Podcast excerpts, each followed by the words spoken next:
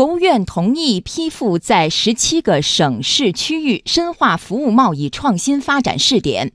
商务部昨天召开新闻发布会，介绍相关工作进展情况。商务部服贸司司长冼国义介绍，未来我国将加快推动服务业对外开放。来听央广经济之声记者童亚涛、王建帆的报道。此前，在二零一六年二月。国务院批复同意在天津、上海等十五个地区开展服务贸易创新发展试点。两年来，探索形成了二十九条可复制、可推广的经验。商务部数据显示，去年十五个试点地区服务进出口占全国的比重达到百分之五十一点六，比试点前提高五个百分点。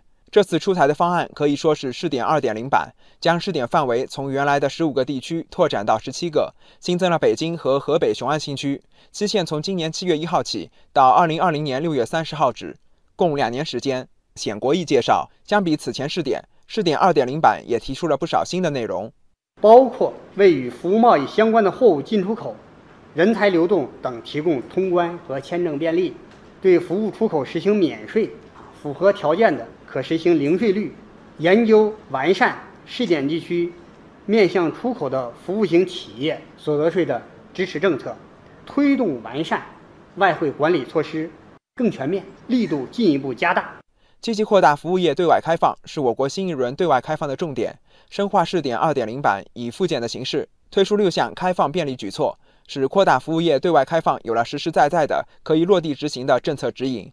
比如金融方面，就是允许外商独资银行、中外合资银行、外国银行分行在提交开业申请的同时就申请人民币业务。那么这是跟现行的政策这个是有很大的突破的。再比如说，对全部面向国外市场的呃离岸呼叫中心提出不设外资的股比限制等等，这六个方面。商务部新闻发言人高峰上周介绍。我国服务业整体竞争力与发达国家相比，仍然有较大的差距。